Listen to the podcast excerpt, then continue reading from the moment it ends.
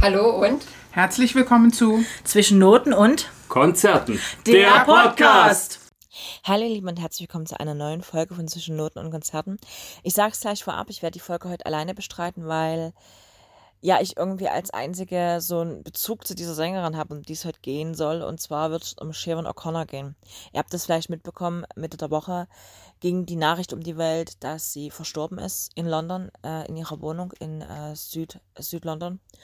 Und inzwischen gibt es ja so ein paar Erkenntnisse über diesen Tod. Und ich finde, wir stellen den an Anfang, einfach weil ich glaube, der Tod für sie ist vielleicht nicht die schlechteste Alternative gewesen. Also jetzt mal auf ihr Leben zurückgeblickt. Ähm, vorab möchte ich euch äh, eine Sache mit an die Hand geben, mit sagen, je nachdem, wie ihr es sehen wollt. Wenn ihr jemanden kennt oder auch vielleicht selber ähm, manchmal diese Gedanken habt an Suizid, dann wendet euch bitte an die Telefonseelsorge. Ich packe euch die Nummern mit in die Description dieser Folge. Ich glaube, dass es manchmal wichtig ist, sich einfach mal bewusst zu werden, was im Leben wichtig ist. Ich sage euch das deswegen, weil der ein oder andere wird es vielleicht wissen, der Sohn von Sharon O'Connor hat sich ja vor etwa anderthalb Jahren selber das Leben genommen. Und deswegen finde ich im Vorfeld das zu sagen ganz wichtig. Ich glaube, uns allen ist Sharon O'Connor bekannt durch Nothing Compares to You. Dieses Video, was, glaube ich, jeder von uns kennt, wo sie praktisch im Mittelpunkt des Videos steht. Schwarz-weiß. Man sieht ihre Gesichtszüge und es läuft diese eine Träne und ich glaube, jeder von uns kennt dieses Video. Und jeder von uns, glaube ich, hat sie irgendwann mal gesehen. Diese relativ hübsche junge Frau, sehr kahl geschoren, so komplett einmal gegen den Strich gebürstet. Nicht so dieses pop-ikonische, hübsche, süße, sondern einfach das, ja, krasse Gegenteil. Und ich glaube, das war auch so ihr Lebensmotto, immer gegen den Strom schwimmen. Ähm, aufgefallen ist natürlich auch durch ihre Skandale. Ich glaube, jeder von uns kennt von 1992 das Bild mit dem zerrissenen Papst. Ich werde dann nochmal ein bisschen darauf eingehen. Aber diese zwei Komponenten, also Nothing Compares to You, das Prince-Cover und ähm, das zerrissene Papstbild, sind, glaube ich, so die Sachen, die man als erstes mit ihrem Namen verbindet. Aber man muss sagen, wenn man sich ihren Lebensweg anguckt und auch ihre äh, Alben hört, also nicht nur die nachgesungenen Sachen, sondern auch die selbstgeschriebenen Sachen, dann merkt man, dass sich dahinter eine Frau äh, versteckt hat, verborgen hat, die in ihrem Leben wirklich sehr, sehr viel mitgemacht hat. Machen wir eine kleine Zeitreise. Reisen wir mal in Winter 1988. Und zwar tritt bei MTV, den gab es damals noch, also gibt es MTV, glaube ich, sogar wieder, aber es gab es mal eine Zeit lang nie eine Sängerin auf, die so mal völlig gegen den Mainstream ist. Und zwar mit rasiertem Schädel, schweren Schnürstiefeln und ganz großen Augen. Singt sie, dass sie keinen Scham fühle und dass sie keinen Schmerz spüre. Das Lied, was sie damals gespielt hat, hieß Mandika. Mandika war eine für damalige Zeiten relativ bekannte Geschichte aus der Serie Roots nach einem Roman von Alex Halley. Es ging darum, dass äh, der Sohn eines Volkes aus Westafrika nach Nordamerika verschleppt wird. Und dieser Sklave, der da verschleppt wird, wird nun von Sharon O'Connor besungen, einer sehr jungen Iren zu, der Zeit, zu diesem Zeitpunkt noch, die sich mit ihm stellvertretend für alle Sklaven der Welt vergeschwistert und sich ja so ein bisschen wie ein Skinhead gegeben hat in der Zeit. Skinheads waren ja damals ähm, ja relativ im Kommen. Das war damals in den 80ern, Ende der 80er ja eine Modeerscheinung, kann man so sagen. Und es passte nicht so ganz zum Pop der 80er. Ne? Wenn wir so überlegen, wenn wir in die 80er zurückreisen, denken wir vielleicht an Da Da Da von Trio oder denken wir an Golden Reiter von Joachim Witt. Und wenn man dann so diesen Song daneben stellt von einer jungen Frau, die so mal völlig gegen den Mainstream aussieht, ist das schon eine kleine Revolution gewesen. Allerdings ist dieser Auftritt irgendwann in Vergessenheit geraten, und zwar 1990, als sie mit 23 Nothing Compares to You gesungen hat von Prince. Dieses Video, wie gesagt, hatte ich ja vorhin schon angesprochen. Es füllte damals, glaube ich, alle Fernsehbildschirme, die es so weltweit gab. Und es ist eigentlich, eigentlich ist Nothing Compares to You ein Liebeslied, aber in ihrer Version klingt es fast wie eine Anklage zur Liebe.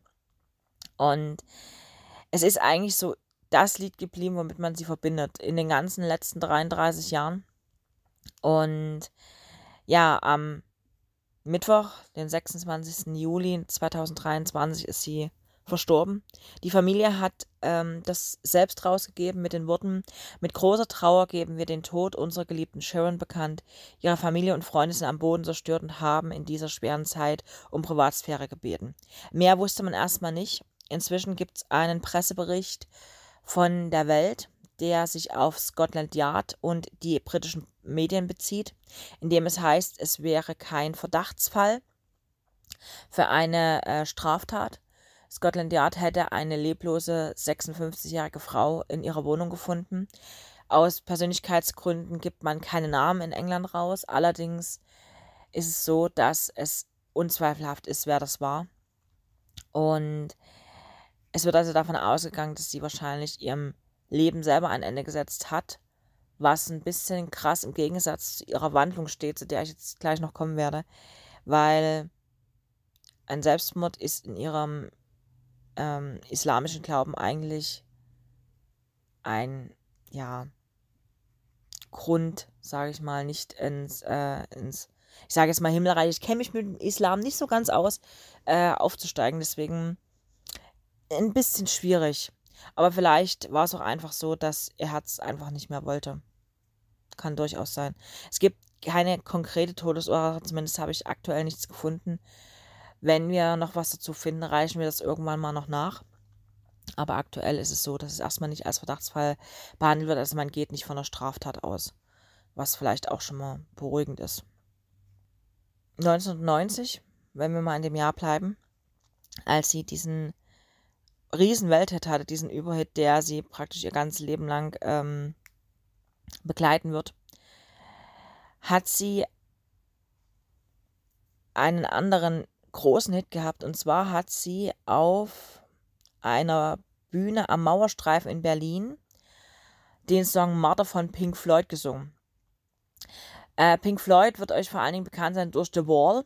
Das ist ja eher so wie eine Art, ja, Rockoper über psychische und physische Gewalt, die Watcher Raiders von Pink Floyd in seiner eigenen Jugend erlitten hat. Und für ihn war The Wall so ein bisschen die Befreiung. Und als Sharon O'Connor dann Mother vortrug, hatte sie wohl einen, einen der wenigen historischen Momente, wo sie mit ihrer Mutter abrechnen konnte. Aber man muss auch sagen, aber ab 1990 kann man immer wieder feststellen, dass sie immer mehr kränkelte, auch immer sehr, ja, nah am Tod teilweise war. Wir werden dann nochmal darauf später kommen im Laufe der Zeit. Es gibt aus dem Jahr 2021 eine Biografie, eine Biografie oder Memoiren, je nachdem, wie man es sehen will. Und zwar heißt es Rememberings. Die ist bei uns in Deutschland im Riva Verlag erschienen, heißt in Deutsch Erinnerungen.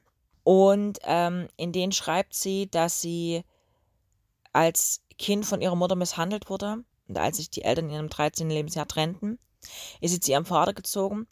Allerdings ist sie zwei Jahre später mit 15 dann wegen Schulschwänzen und Ladendiebstahls in einem Heim gelandet. Und zwar dem Magdalenenasyl des Ordens unserer lieben Frau, wo es ihr zwar eigentlich nicht besser ging als bei der Familie, weil die Schwestern, die in diesem Orden waren, waren sehr, sehr streng. Andererseits ermutigten sie sie aber zum Singen und auch zum Songschreiben. Und ich habe ja gesagt, sie ist immer so ein bisschen gegen den Strom geschwommen. Eigentlich sollte sie mit diesen Songs nicht auftreten. Sie ist aber heimlich mit ihren Stücken in Pubs in Dublin aufgetreten und hatte sogar eine Band, die äh, In Tour Nua hieß und die sogar von einflussreichen Musikern wie Bono wahrgenommen wurde.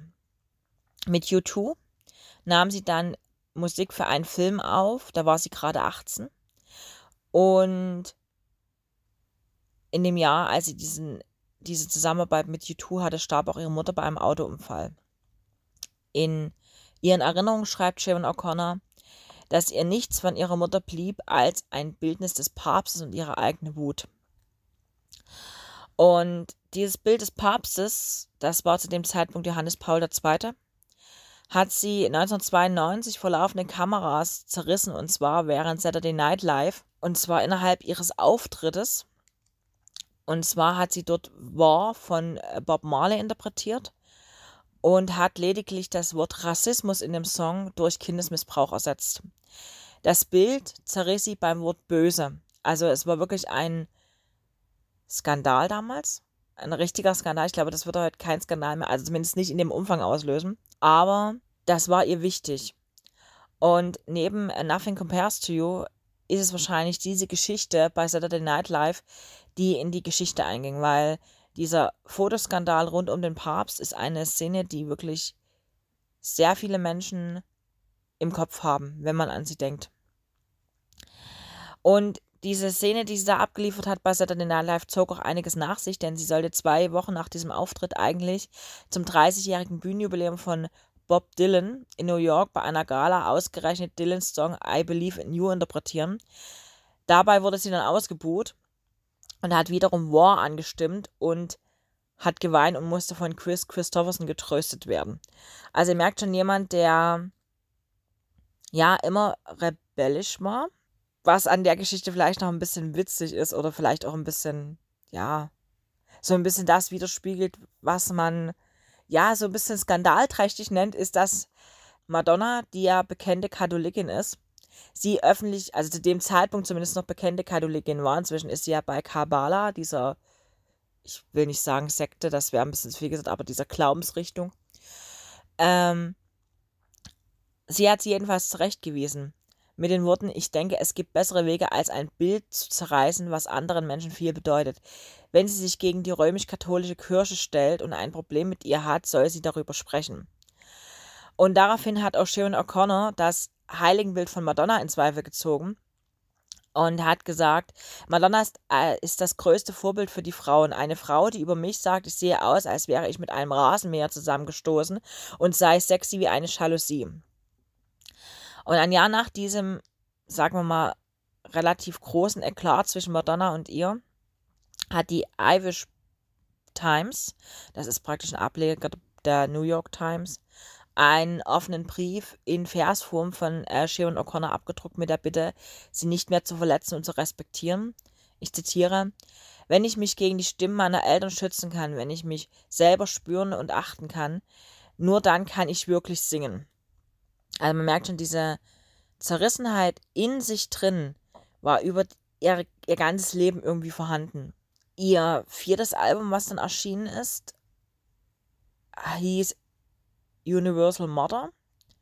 Und trotz der persönlichen Allgegenwart und der allgemeinen Anteilnahme und so großartiger eigener Songs wie In This Heart und auch fremder Songs wie All Oblivious von Kurt Cobain, der kurz davor verstorben war. Also das Album ist 1994 erschienen, Kurt Cobain ist ja 1994 verstorben. Wurde es nicht wirklich wahrgenommen. Vielleicht ist es auch so gewesen, dass sie einfach durch ihre Aktionen im, in der Öffentlichkeit, mit denen sie sehr, sehr viel Aufmerksamkeit erregt hat, ihre Musik überdeckt hat. Das wird ein Problem sein, was sie ihr ganzes Leben lang begleiten wird, wenn ich das so, wenn man jetzt mal den Lebensweg so ein bisschen weitergeht. Es kann natürlich auch sein, dass die Menschen, die sie gut fanden, einfach ein bisschen genervt von ihr waren. Aber wie gesagt, sie war in dieser Zeit, sagen wir mal ab 1990 bis so 94 wirklich überall präsent. Also sie ist viel aufgetreten, auch in Talkshows und sie hat viel gemacht, sie hat viel Aktivismus gezeigt, aber ihre Musik ist dabei irgendwie hinten übergefallen, weil man hat irgendwie mehr über ihr Leben und über ihre physischen und psychischen Probleme gehört, als über ihre Musik und das, was sie ausgemacht hat als Musikerin. Man muss dazu sagen, sie ist auch, ähm, wenn man jetzt mal im Spirituellen bleibt, später dann nochmal ich habe ja schon gesagt, sie ist später zum Islam konvertiert und zwar 2018. Zwischenzeitlich hat sie sich dann mal von einer papstkritischen Freikirche von abtrünnigen Katholiken zur Priesterin weihen lassen. Also auch so eine bisschen weirde Geschichte, aber scheinbar war das für sie wichtig. Und ähm, ab diesem Zeitpunkt, wo sie dann Priesterin war, hieß sie auch nicht mehr Sharon O'Connor, sondern Magdalena David. Und als sie zum Islam konvertierte, hat sie ihren Namen nochmal geändert. Ich werde diesen Namen nicht aussprechen, ich mache es sowieso falsch, deswegen lasse ich es gleich.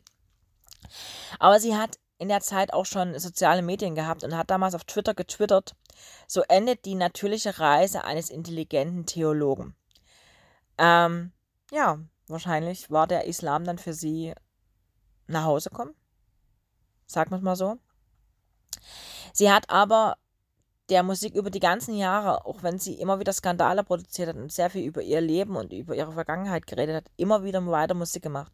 Sie hat immer so eine Mischung gemacht aus spirituellen, karibischen, aber auch weltlichen Gesängen, teilweise auch in Gälisch-Irisch.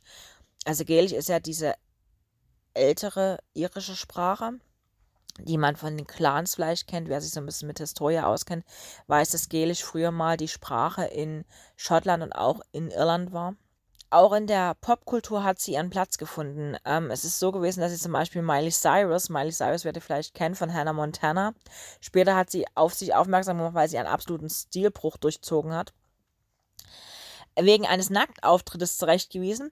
Und da zeigen sich wieder Parallelen zu ihrem eigenen Verhältnis zu Madonna, weil sie hat geschrieben, die Botschaft, die du sendest, ist, dass es irgendwie cool sei, sich zu prostituieren. Aber das ist so uncool, Miley.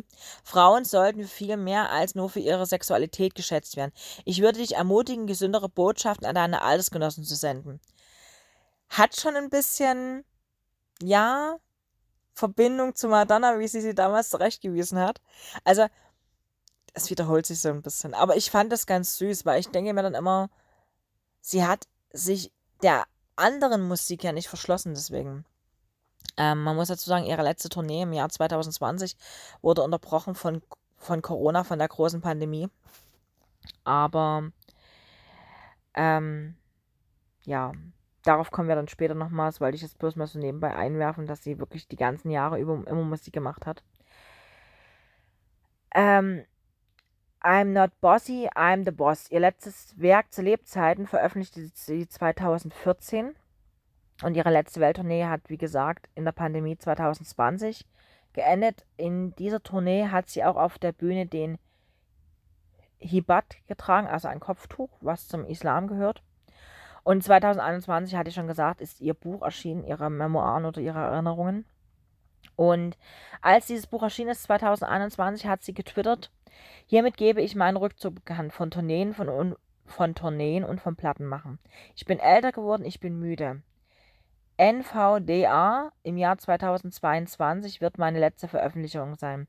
NVDA steht für No Veterans Dies Alone, mein allerletztes Album. Das war geplant. Dann kam das Leben dazwischen und ihr Sohn, eins von ihren drei Kindern, hat sich das Leben genommen. Er hat Suizid begangen im Jahr 2022, im Januar. Und ihr letztes Album, No Veterans Dies Alone, ist daraufhin verschoben worden. Bis auf weiteres. Also aktuell ist dieses Album auch noch nicht erschienen. Es gibt wohl die Überlegung, es posthum erscheinen zu lassen. Ich glaube aber, dafür ist das Ganze noch zu frisch. Soweit sind wahrscheinlich die Familie und die Freunde noch nicht. Man muss sagen, hinter Sharon O'Connor steht ein Leben voller Tragik. Natürlich geprägt durch diesen Überhit Nothing Compares to You, das muss man natürlich absolut sagen. Das erlebt man ja immer wieder bei Künstlern, die einen großen Hit hatten und dann einfach diesen Ab Anknüpfungspunkt nicht mehr finden. Und sie hat sehr, sehr viel rebelliert gegen ihre eigene Mutter, gegen den heiligen Vater oder gegen die Kirche an sich. Und wirklich dahinter ist so ein bisschen ihre ganze Kunst verschwunden. In den Videos war sie zuletzt weniger zu sehen, aber im Fernsehen dafür mehr. Sie hat zum Beispiel bei Oprah Winfrey über ihre Symptome gesprochen, die zwischen bipolar und borderline geschwankt haben, von Suizidversuchen und auch von Sanatorien. Deswegen habe ich am Anfang auch diesen Einschub gemacht. Wenn ihr solche Gedanken habt, wendet euch an die Telefone, so sucht euch Hilfe es ist so, dass man wirklich an ihrem Lebensweg sehen kann, wie schwierig das sein kann, sich wirklich dann Hilfe zu suchen. Auf Facebook war sie sehr aktiv und wenn sie nicht gerade zum Brexit geschrieben hat, dass Nordirland eben nicht zu Großbritannien gehört hat, sondern zur wiedervereinten Republik, war sie eben die irische Patientin, Patientin bitte in Anführungszeichen zu sehen. Weil, ähm, wenn man sich ihren Lebensweg anguckt, liest es sich so, als hätte sie mehr als einen Suizidversuch hinter sich. Sie ist sehr, sehr viele Jahre auch drogenabhängig und alkoholabhängig gewesen, auch medikamentenabhängig. Und ich glaube, dass das vielleicht etwas ist, was am Ende vielleicht dazu geführt hat, dass ihr Herz aufgehört hat zu schlagen. Ich will es gar nicht so sehen, dass sie ähm, sich suizidiert hat. Das wäre für mich ganz, ganz schlimm, weil ich glaube, das wäre ein Ende, was für sie nicht schlüssig wäre. Also zumindest vom Glauben her nicht. Ich finde, man soll sich ihre Songs anhören. Vor allen Dingen ihre eigenen, weil sie verarbeitet in denen sehr, sehr viel. Aber sie hat auch sehr, sehr gute Coverversionen gemacht. Von Bono, von Elton John, von The Who, von Dolly Parton. Und das elfte Album, ihr letztes, was bisher noch nicht veröffentlicht ist, sollte eventuell noch posthum erscheinen. Ich habe einen schönen Satz aus, ihrem, aus ihren Erinnerungen gefunden. Und zwar hat sie geschrieben, ich bin nur eine zerstörte Seele und muss hin und wieder in ein Mikrofon schreien. Ich glaube, das beschreibt sie sehr, sehr gut. Ich glaube, das ist so das, was man über Sharon O'Connor sehr, sehr gut bezeichnend sagen kann. Und es ist auch ein bisschen komischer Zeitpunkt, an dem sie gestorben ist, muss ich sagen, weil nämlich zwei Wochen vor ihrem Tod ist sie erst nach London zurückgekehrt nach 23 Jahren. Sie hat ihre Fans über Social Media informiert, dass sie glücklich sei, wieder zu Hause zu sein und kündigte in diesem Post auch noch ein neues Album, also wahrscheinlich dieses Album, was noch in der Pipeline lag, und eine weitere Welttournee an, obwohl sie geschrieben hat, sie äh, würde sich zurückziehen, kurz vorher. Das ist eine ganz komische Konstellation, wobei man muss sagen, die ein oder anderen werden wie ich vielleicht jetzt Vibes zu Michael Jackson haben. Ne, große Tour angekündigt, in Vorbereitung der Tour und wie und was auf einmal so gestorben. Ja, eine ganz seltsame Geschichte. Und vielleicht, ja, ist das so ein bisschen wie damals 2011, als Sharon O'Connor auf ihrer eigenen Webseite ihr Herz ausgeschüttet hat der gesamten Öffentlichkeit und nach einem Partner gesucht hat. Sie war nämlich eine, ja, sage ich ja, so ein bisschen rebellierende Frau. Und er hat geschrieben auf ihrer eigenen Webseite, sie brauche einen süßen, sexhungrigen Mann. Sie sei auf dem Höhepunkt ihrer sexuellen Blüte und viel zu reiten, um als Nonne zu leben. Offenbar hatte das auch kurzfristig mal Erfolg, weil sie hat 2011 einen Drogenberater geheiratet. Die Ehe hielt genau 16 Tage. Das war eine von vier Ehen, die sie hatte, die sie geführt hat. Irgendwie ist keine davon glücklich geworden. Und auch immer wieder liest man, wenn man über sie liest, sehr, sehr viel eben über, auch über ihre Kindheit.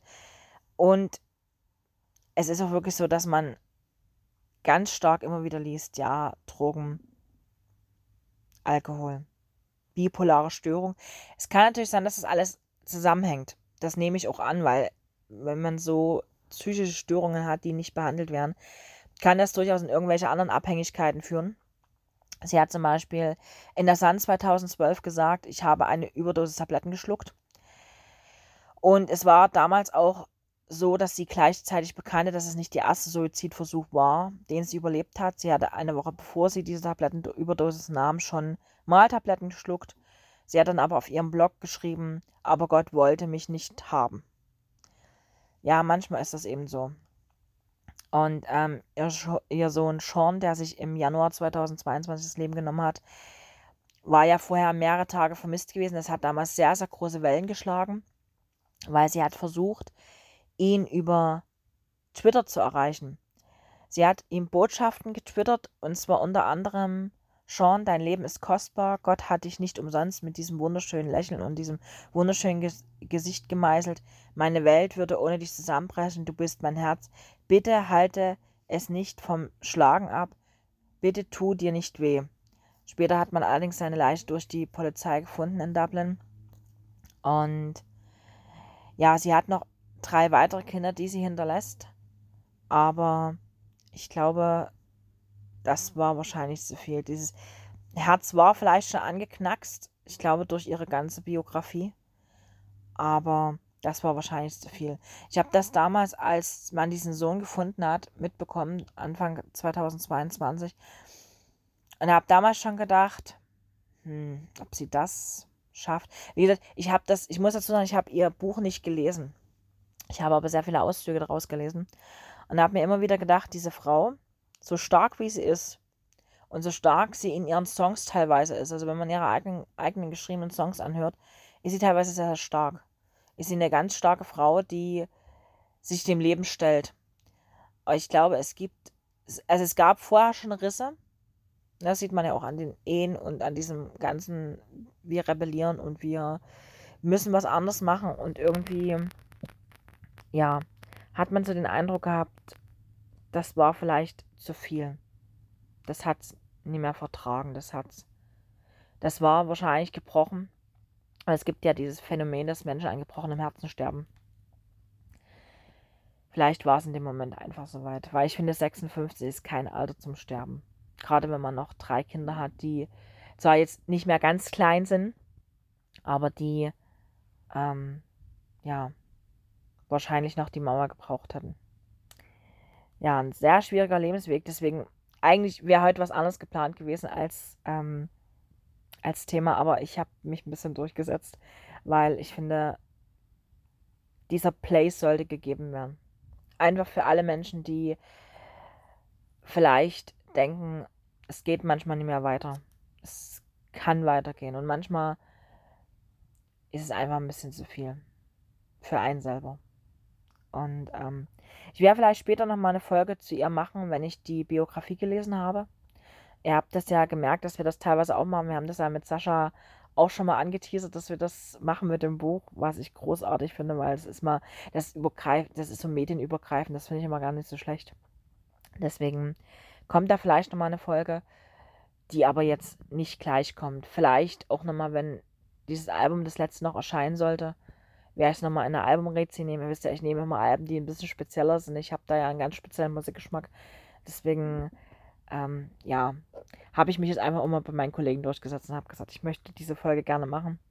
Auch wenn ihr alle nicht so viel dazu vielleicht sagen könnt, weil ihr euch mit ihr nicht so wirklich auseinandergesetzt habt. Aber ähm, das ist auch wieder so eine Sängerin, die man irgendwie so gefühlt immer im Dunstkreis hat, die man aber jetzt nicht als erstes nennen würde, die man hört. Aber hört euch ihre Alben an. Ihre Studioalben. Die sind wirklich gut. Die sind wirklich hörenswert. Ja, äh, jetzt habe ich irgendwie die Folge sehr, sehr lang, sehr lang gehabt, aber es macht nichts. Ich wünsche euch einen wunderschönen Tag, Abend, Nacht, Morgen, je nachdem, wann ihr diesen Podcast hört. Sage nochmal, wir tanzen nicht nach braunen Pfeifen und schiebe heute an, wenn ihr Probleme habt, sucht euch Hilfe. Egal in welcher Lebenslage. Es kann nicht so schlimm sein, dass man ein Leben aufgibt so schlimm kann kein Problem sein. Wie gesagt, ähm, guckt in die Beschreibung des, des, des Podcastes. Ähm, da stehen die Nummern, die man zuerst vielleicht wählen sollte. Und ja, lasst es euch gut gehen. Passt auf euch auf. Tschüss.